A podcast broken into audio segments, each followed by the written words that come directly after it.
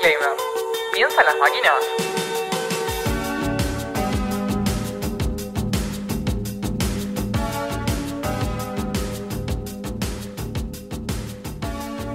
Alan Turing dijo una vez, aquellos que pueden imaginar cualquier cosa pueden crear lo imposible.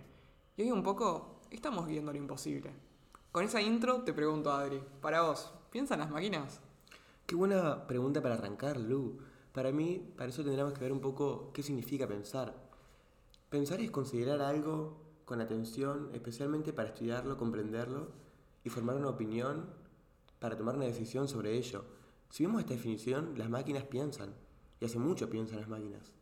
Y si pensamos que una computadora en base a datos decide si redirigirte a un lado o a otro, cumple bastante con la definición de pensar, ¿o no? Claro, el problema es que nosotros cuando decimos pensar lo vemos como una facultad muy del humano y nos da un poco miedo pensar que una máquina puede llegar a pensar. Totalmente, creo que es, es algo medio controversial igual, porque se remonta mucho a los miedos que tenemos los humanos de esto de, uy, las máquinas nos van a suplantar, uy, una máquina va a pensar igual que yo, no voy a tener más trabajo de matemático. Y creo que eso no es tan así. No, es la idea un poco de este capítulo, ver si es así o no, pero de por sí ya podemos ver que una máquina no va a ser nunca como un humano. O sí, ¿O sí? no sabemos qué para el futuro. Vamos a hablar de inteligencia artificial. Si no, Em, para arrancar a debatir estos temas y reflexionar juntos, creo muy importante que hablemos un poco de algunas definiciones, ¿no? Primero, cuando hablamos de inteligencia y buscamos en cualquier diccionario, nos tiran algo así como, sí, sí, es la facultad de la mente que nos deja aprender, entender, razonar, tomar decisiones y, por supuesto, formar una idea moldeada acerca de la realidad en la que estamos insertos. Frente a esa definición, ¿puede existir inteligencia artificial? ¿Puede existir inteligencia artificial? Existe la inteligencia Existe. Es un programa que puede sentir, razonar y adaptarse. En palabras de Freddy Vivas, en su libro Cómo piensan las máquinas, hay un gráfico muy bueno en una de las páginas. Es un libro que nos gusta mucho Adri a mí, lo recomendamos. Eh, se dice esto que, que acaba de decir Adri. Dentro de eso se define al Machine Learning como algoritmos que a medida que accionan van mejorando a- en cuanto a mayor disposición tienen a datos. Y después tenemos como esa subcategoría mucho más chiquita que es el Deep Learning, que bueno, es como un subconjunto de Machine Learning que tiene redes neuronales, de multicapas, que aprenden a, a- a partir de la gran Big Data, o sea, mucha, mucha Claro. cantidad de datos. La Big Data vendría a ser como... La eh, materia prima, ¿no? Claro, de lo que se alimentan las máquinas. Esto de Machine Learning para mí es importantísimo, es como le hace todo porque la- las máquinas piensan, no sé si piensan, pero aprenden. Y aprenden en base a los datos. Muy loco eso, ¿no? Sí. O sea, tener la capacidad de procesar data y tomar decisiones a eso, o sea, mucho más rápido de lo que hacemos los humanos, ¿no? Porque a nosotros nos cuestan años aprender un modelo o interpretar un lenguaje y una computadora lo puede hacer en, ¿qué? ¿Dos minutos? Claro, porque toman data de toda la historia del mundo, si quieren, y lo pueden procesar en, en segundos. Entonces es una locura. Y lo que es loco es que cada vez van a poder recolectar más data. Y cada vez va a haber más data. Entonces, cada vez van a pensar más, por así decirlo, tomar mejores decisiones. Creo que hablar de Big Data en este último tiempo es bastante controversial, ¿no? Por, bueno, hace unos años se viralizó esto de Cambridge Analytica, que fue un caso muy particular en el cual una empresa eh, eh, inglesa empezó a ayudar a algunas personas en sus campañas políticas y bueno, ahí se involucró Facebook y tema de venta de datos y cómo la masividad de los datos que estaban presentes en algunas redes sociales ayudaron un poco a sesgar de una forma u otra a la población para tomar una u otra decisión. Es gravísimo, ¿no? Tenemos como un problema grande que resolver ahí. Y un poco de lo que es la ética de los datos. Porque en todo este tema de todo se alimenta de la data y la data es quien la da a los usuarios. Nosotros le damos esta data y muchas veces es privada, no sabemos dónde puede llegar a terminar o no nos, nos damos cuenta del impacto que esta puede tener.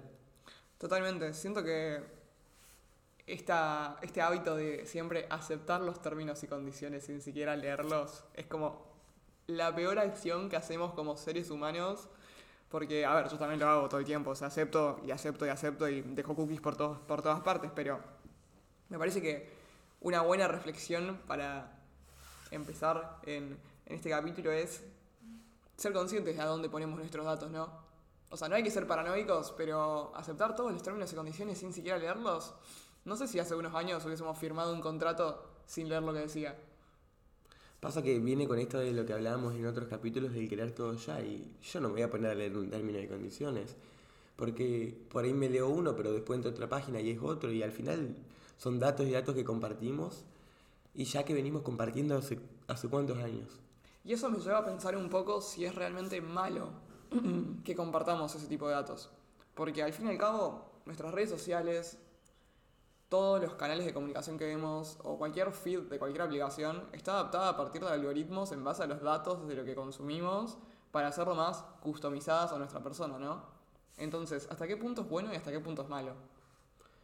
Claro, es un poco, a ver, de parte del usuario es bueno y a la vez malo porque compartimos datos pero mejora nuestra experiencia, entonces va en el, en el balance que haga cada uno ético y moral también de si quiere compartir esos datos o no. Personalmente creo que es bueno. Sí, es como a veces un win-win, pero siento que. Poner esto, lo, lo, habremos mencionado en algún capítulo, pero va en el primero, en el Génesis, creo. Pero esto de el surgimiento de blockchain, por ejemplo, para descentralizar un poco los datos y demás. A mí me parece una buena propuesta en el sentido de no todo va a pertenecer a una empresa que puede vender nuestros datos a cualquier parte del mundo sin que nosotros demos autorización, sino que bueno, van a estar en una blockchain donde nadie tiene acceso. Pero de vuelta está esta incógnita de nuestras experiencias como usuarios van a mejorar, van a empeorar, qué demonios va a pasar, hasta qué punto vamos a estar dispuestos a hacer como ese trade-off, no sé. Claro, pero igual no es una decisión que podamos tomar nosotros de, claro, yo puedo no compartir los datos, pero no va a cambiar nada, porque ya son millones y millones de, de datos que tienen las empresas y que procesan las máquinas que hacen algoritmos para que supuestamente tengamos todo más fácil o mejor. Pero ya no, lo vamos a no va a cambiar nada con no aceptar un término y condiciones. Sí, es cierto, tenés razón en eso. Em, pero bueno, es un poco ese dilema de qué hacemos con nuestra información y, y las redes sociales. Al fin y al cabo, pasa esto, ¿no? De cuando hablamos de vuelta de las máquinas, capaz en un enfoque más humano, cuando lo pensamos, es esto de que piensen como los humanos, que actúen como los humanos. Creo que en un enfoque más ideal sería increíble que puedan pensar racionalmente y, actuar racionalmente en base a sus propias decisiones y no solo con lo que le transmite el humano cuando las programamos.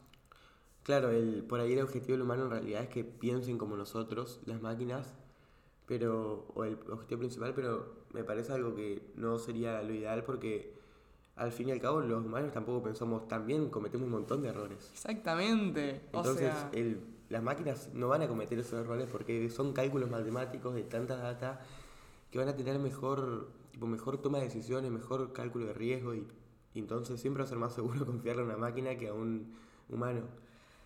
Sí, creo que ahí voy a diferir un poquito con vos y tirar algo medio controversial acá para la audiencia que nos escucha, que es esto de hasta qué punto está bien tomar decisiones 100% racionales.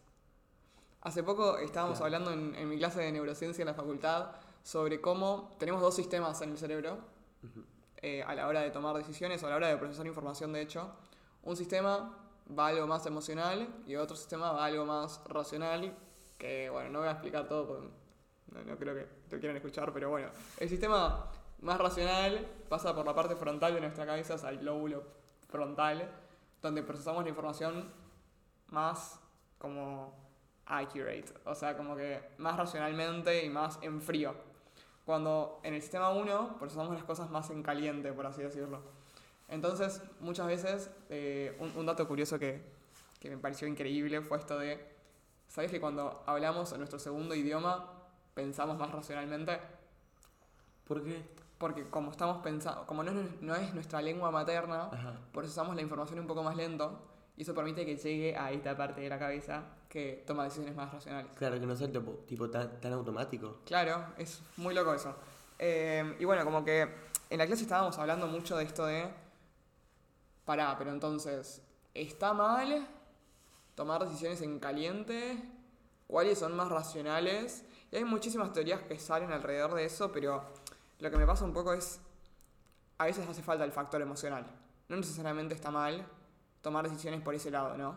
O sea, por ejemplo, en un caso de un juicio, si te basas solo en los datos, a veces la, la situación es un poco más compleja. Entonces, ¿hasta qué punto dejaríamos en mano de las máquinas o de una inteligencia artificial la toma de decisiones de cuestiones que están atravesadas por factores culturales, sociales, contextuales, que también moldean nuestra sociedad? Entonces, no sé, me parece un poco controversial. Claro, a priori lo que uno pensaría es que las máquinas nunca van a tener ese poder de, de emoción, de procesar algo eh, en la parte más emocional y no racional, pero es hasta que le carguen data que hable de las emociones, hasta que le carguen tanto, que te digan, bueno, en esta situación, en un juicio, habla de eh, darle la razón a esta persona, pero no, a ver, en realidad se entiende, porque una máquina lo va a hacer, pero igual va a faltar y va, va a aparecer otra situación y otra y otra. Entonces, eh, por más data que tenga, una máquina lo va a hacer siempre matemáticamente y racionalmente. Y, y sí, yo coincido con vos que, que es más importante lo emocional en algunos casos. Incluso a veces, no tan racionalmente, porque nosotros cuando le programamos o cuando le brindamos eh, los datasets para que empiece a aprender y tomar decisiones, la sesgamos también. Porque claro, hay muchos datos que los interpretamos nosotros de tal forma y no siempre son así. Por ejemplo, en Amazon hubo un caso hace un par de años súper controversial que se viralizó esta noticia de Amazon tiene una inteligencia artificial que hace discriminación por género. Sí. Y todos quedaron como, no, la inteligencia artificial es lo peor del mundo, no. La realidad, es, la realidad es que esos titulares no ayudan para nada, pero lo que pasó en este caso fue que en recursos humanos de Amazon empezaron a ocupar una inteligencia artificial para procesar currículums. ¿Y qué pasa? Eran puestos de tecnología. En ese momento, la mayoría de los puestos de tecnología estaban ocupados por hombres. Entonces, cuando pusieron datasets de los CV modelo para procesar esa información y ver a quién aceptaban y a quién no, se olvidaron de poner un pequeño filtro en tema de género. O sea, no tomar en cuenta el género. Y ok, ahí sí, la máquina estaba tomando decisiones racionales, entre muchas, muchas comillas, pero estaba sesgado por nosotros. Pero entonces ahí la culpa es del humano, no de la máquina. Totalmente, el humano Porque- está transmitiendo sus sesgos a lo largo de todo. Pero fíjate cómo siempre como que los titulares quieren como echar la culpa a las máquinas y eh, ponernos del lado de los, de los humanos. En realidad no del lado de los humanos, pero sino en contra de las máquinas. Y por ahí puede ser un poco esto de que es un poco de ciencia ficción y realidad. Entonces por ahí a mucha gente no le gusta que, que, que las máquinas tomen esas decisiones. Entonces adaptarse a ese cambio es muy loco y yo creo que es muy importante estos titulares de eh, la inteligencia artificial machista o estas cosas cuando en realidad puede ser hasta culpa del humano. Es que es culpa del humano. Igual, tampoco es para todos los casos, ¿no? O sea, hace poco también eh, estu- estuvimos viendo en clase de neurociencia, hago referencia de nuevo, em, el tema de las decisiones morales, por ejemplo, en juicios. O cuando llega un- una cuestión de libertad, ¿cómo se dice? Condicional, Condicional, a un juez y está en la decisión de dársela o no dársela. Hubo un estudio que demostró que hay un gráfico incluso muy gracioso, que es como que cuando tienen hambre son más propensos a decir que no tengan libertad condicional, y eso se repetía un montón en un montón de casos, eh, como que en distintos momentos del día eran más propensos a decir que sí o a decir que no, incluso teniendo los datos. Entonces, por ejemplo, ahí, procesar la información con una IA sería re útil probablemente. Pero nada, es como controversial. ¿Hasta qué punto los humanos somos capaces de tomar decisiones racionales en los casos que hay que tomar decisiones racionales? ¿Hasta qué punto nos sesgamos completamente? ¿Y hasta qué punto sesgamos a la inteligencia artificial? O sea, es como que hay líneas muy difusas en el tema. Claro, después de escuchar esto, no, no, no sé si nos van a reemplazar los robots. Y. ¿Vos creés que nos van a reemplazar las máquinas? Y. No, o sea, siento que estamos evolucionando como especie. Hace algunos años, no sé, por ejemplo, las cuentas se hacían en papel eh, y contando con los dedos hasta que apareció la calculadora. Después apareció Excel y se fueron reemplazando algunos utensilios que iban a utensilios o herramientas más bien que fueron haciendo como que nuestra nuestra forma de habitar el planeta sea más eficiente o con una mejor experiencia de usuario o que podamos priorizar más otras cosas. Entonces, creo que no nos van a reemplazar las máquinas, sino que vamos a tener más espacio para hacer otras cosas o especializarnos Claro. en áreas un poco más blandas. O sea, va a hacer falta el loco que programe, pero va a hacer falta el dirigente político que pueda tomar decisiones en base a el contexto y a la sociedad. O por lo menos eso me parece. Claro, sí, yo creo que, va, yo antes pensaba que, que sí, eh, se van a terminar un montón de trabajos que antes eran, no requerían tanto, tanto conocimiento y era más mano de obra, por así decirlo, y se van a reinventar y vamos a necesitar puros programadores que, que, que programen esas máquinas. Pero hace poco escuchamos a Mateo decir que en realidad no es tan así, que vamos a necesitar por ahí gente que, que se adapte a esta innovación y que, y que, que innove y que piense en la forma de innovar con las máquinas. Pero eh, también, a ver, es verdad, las máquinas van a reemplazar trabajos duros. Pero hay trabajos que eran muy creativos que ahora reemplazaron las máquinas. Hace poco salió una noticia de que un concurso de arte, que puede ser una de las profesiones que cuando pensamos de creatividad es lo primero que se nos ocurre, lo ganó una inteligencia artificial. Maldita Dali. Lo ganó Dali. ¿Qué opinas sobre eso? Porque hubo un revuelo de toda la comunidad de, de artistas que estaban totalmente enojados porque si un trabajo tan creativo lo gana una máquina, ¿qué queda para los otros trabajos? Y es controversial, o sea, también detrás de esa, de esa obra que hizo Dali hubo un humano que pensó una narrativa para insertar en su procesador de texto para que pueda interpretar una escena y hacer una obra.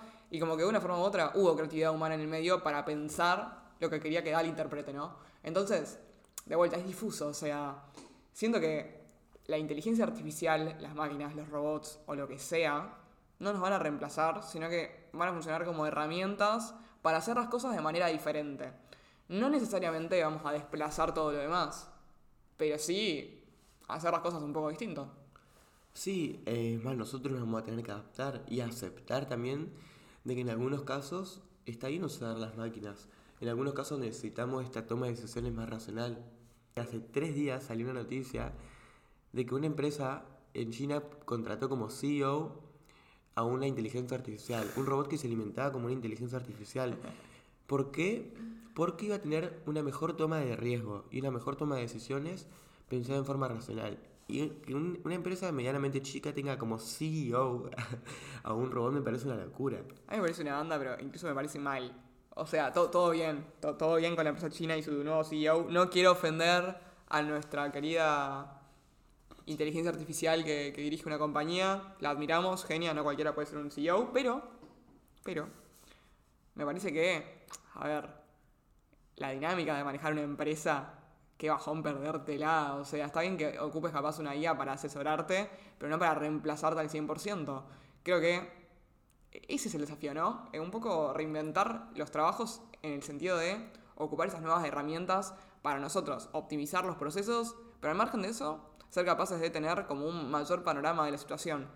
Capaz no somos capaces de analizar todos los datos respecto a un nicho y ver exactamente el punto donde tenemos que atacar, pero si ocupamos una, un- una buena inteligencia artificial o tenemos un buen equipo de ciencia de datos, podemos tomar decisiones conscientes basadas en datos que funcionen medio parecido. O no sé, pienso eso. Sí, yo estoy de acuerdo. Pasa que es como, a ver, como dijimos antes, qué sé yo, la gente está muy entusiasmada, entonces piensa Sí. que es como decimos, o sea, nos adaptamos y aceptamos que es una excelente herramienta y la utilizamos también. Totalmente. Ahora, pasando a un tema un poquitito más controversial. ¿Tienen conciencia las máquinas, los robots, o la tecnología, o una inteligencia artificial? ¿Puede ser consciente? Y a, priori, por lo que por todo lo que dijimos, ¿qué pensaríamos? Que no. Que no piensa, que solamente piensa racional, que piensa por datos. Pero hubo un caso muy curioso que, que ocurrió hace poco en Google, que probablemente muchos los conozcan, que es que un ingeniero estaba chateando con un chatbot de Google y empezó a notar que supuestamente la máquina tenía conciencia. Que, bueno, esta máquina eh, procesaba y hablaba según miles de palabras y datos que sacaba del internet, que lo sacaba de, de Google, justamente. Mm, Y notó que estaba diciendo que quería derechos, que quería que, en sus palabras, que quería que cuando trabaje, que cuando hagan experimentos con ella le pidan autorización, que le den palmaditas, en- en literalmente que le den palmaditas y que le digan que hizo un buen trabajo, así sabe cuándo hace las cosas bien y puede ayudar a los humanos en el futuro. Y una, una máquina dijo eso, habla de sus derechos. Bueno, este ingeniero fue a hablar con, con Google y básicamente lo sacaron cagando. Claro, Por- lo echaron. Lo echaron. Eh, bueno, a ver, surgió un miedo ahí, dijeron la máquina de Google que va a reemplazar a los humanos, la máquina de Google que es humana, porque esta máquina se autodefinía, a ver, no se autodefinía como un humano, pero decía que ella tenía los mismos derechos que un humano y los Mira mismos deseos. Sí, es un montón. Es un montón. Sí, creo que igual para hablar de conciencia necesitamos hablar un poco de mente, ¿no? Sí. Y dentro de. cu- Cuando se habla de, de la mente, de la conciencia, de dónde está, surge esta duda de: ¿está en nuestro cerebro o hay algo más allá? Eh, y en relaciones hay dos tipos de corrientes, ¿no? Están un poco los materialistas que te van a decir: ok, como la materia es fundamental en el mundo físico, entonces nuestra mente tiene que estar hecha de materia y estar en nuestro cuerpo, ¿no? Súper lógico. Pero después tenés al dualismo que te tira esto de, ok, la mente está disociada completamente del cuerpo y no pertenece al mundo físico. Pero entonces, o sea, si estamos en esta, en esta dinámica de ni siquiera nosotros sabemos o ni siquiera nosotros coincidimos en una teoría sobre qué demonios es la conciencia o qué es la mente, ¿podemos juzgar que una inteligencia artificial sea o no consciente? No. Creo que no. O sea, Si no sabemos ni nosotros cómo vamos a jugar a la máquina. Está, está un poco esas dos teorías, ¿no? Pero hubieron varias personas a lo largo de la historia que investigaron o que hicieron experimentos o que pensaron sobre esto porque, bueno, es algo súper controversial. Eh, apareció en su momento un Lawrence Davis, que, que es un capo, que argumenta que la respuesta es no, porque si no, un sistema colectivo complejo también debería ser inteligente y también debería ser consciente. Eh, eso se basa en, la idea de, de China Brain, que bueno, es un experimento que considera lo que pasaría si se le pidiese a cada persona que vive en China, que sabemos que es el país más superpoblado del mundo, que simulara la acción de una neurona en el cerebro. O sea, básicamente están todos conectados con teléfonos lo que sea para simular taxones y dendritas que conectan a las neuronas. Entonces la pregunta que surge en base a eso es, ¿sería consciente de la misma manera que los cerebros? Sup- Supongamos que toda la nación de China hace esto, ¿no? Fue reestructurada para simular el funcionamiento de un solo cerebro, para actuar como una mente. Eh, me parece una locura y la realidad es que si cada persona de China actúa como una neurona y se comunica por, de, alguna forma, de la manera correspondiente con las otras personas, estado mental del, cerebro se, se pudiese ver, tipo, no sé, en satélites, tendría como todos los elementos de una descripción funcional de la mente, o sea, entradas sensoriales, salidas de comportamiento, estados mentales, relacionados causalmente con otros estados mentales. Si se puede hacer que China actúe de esa manera, entonces, según el funcionalismo, ese sistema tendría una mente. Pero si nos basamos en ese, en ese parámetro, las redes neuronales de la inteligencia artificial, ¿acaso no son una mente? Me explotaste la mente. La mente... La mente, la mente. Sí, es un poco eso, es controversial, es raro y es difícil de pensar, porque cómo, por ejemplo, un sistema, un grupo de humanos gigante podría ser consciente de algo. Eh, bueno, el, el cerebro de China argumenta que la conciencia es un problema para el funcionalismo, básicamente. Eh, hay otra persona muy, muy interesante dentro de este tema, Block, que presenta una versión que busca como que mostrar que es posible que algo sea funcionalmente equivalente a un ser humano, pero no tenga experiencia de conciencia.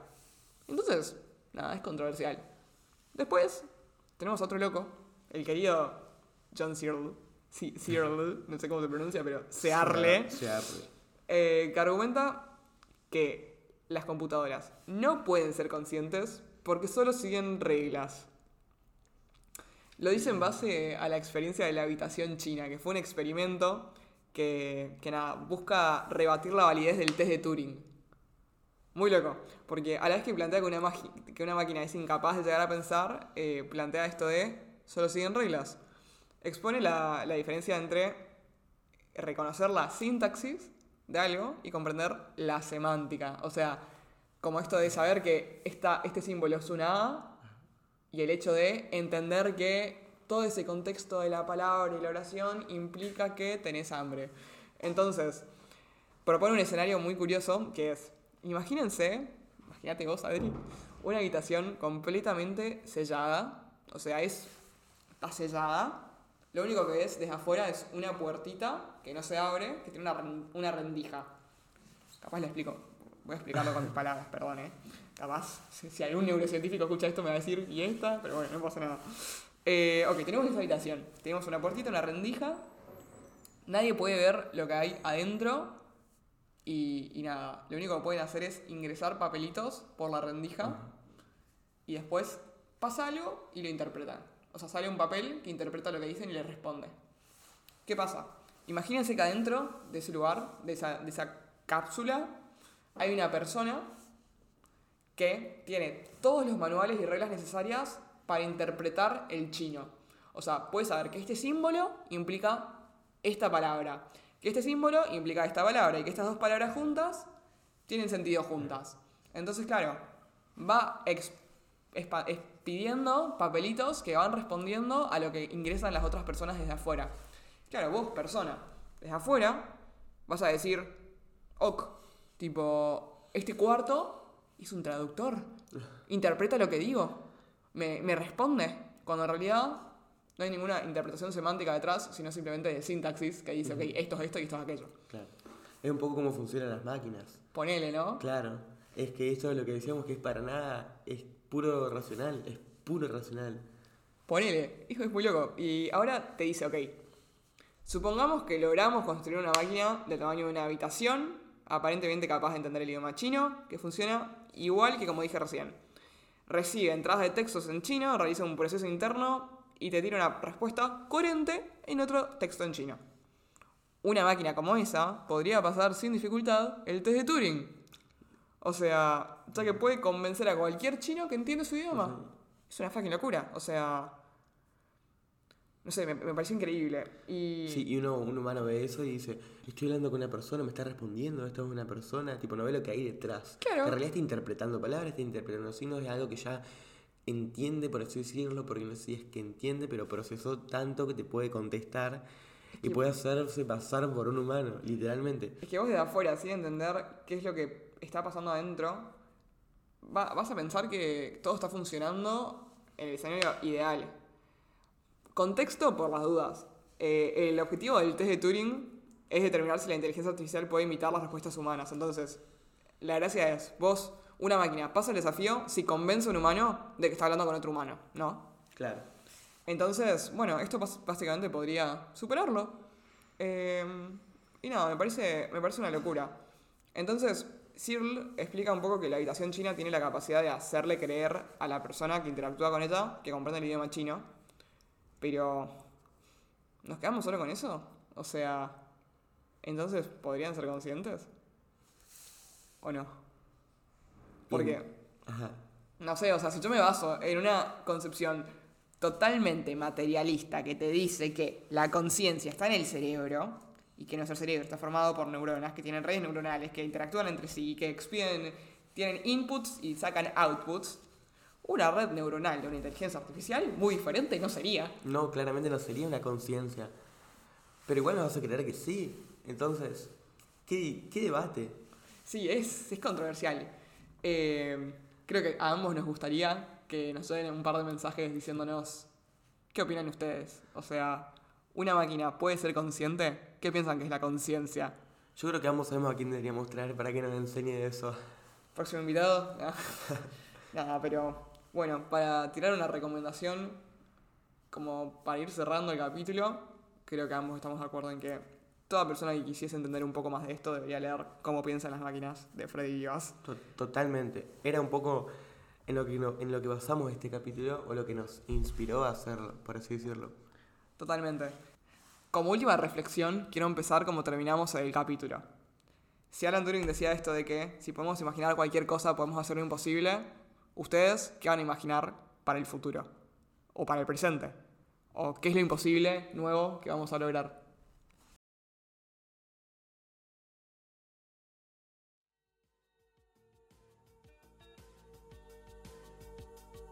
Y esto fue Infinity Explorers. Nos vemos la próxima.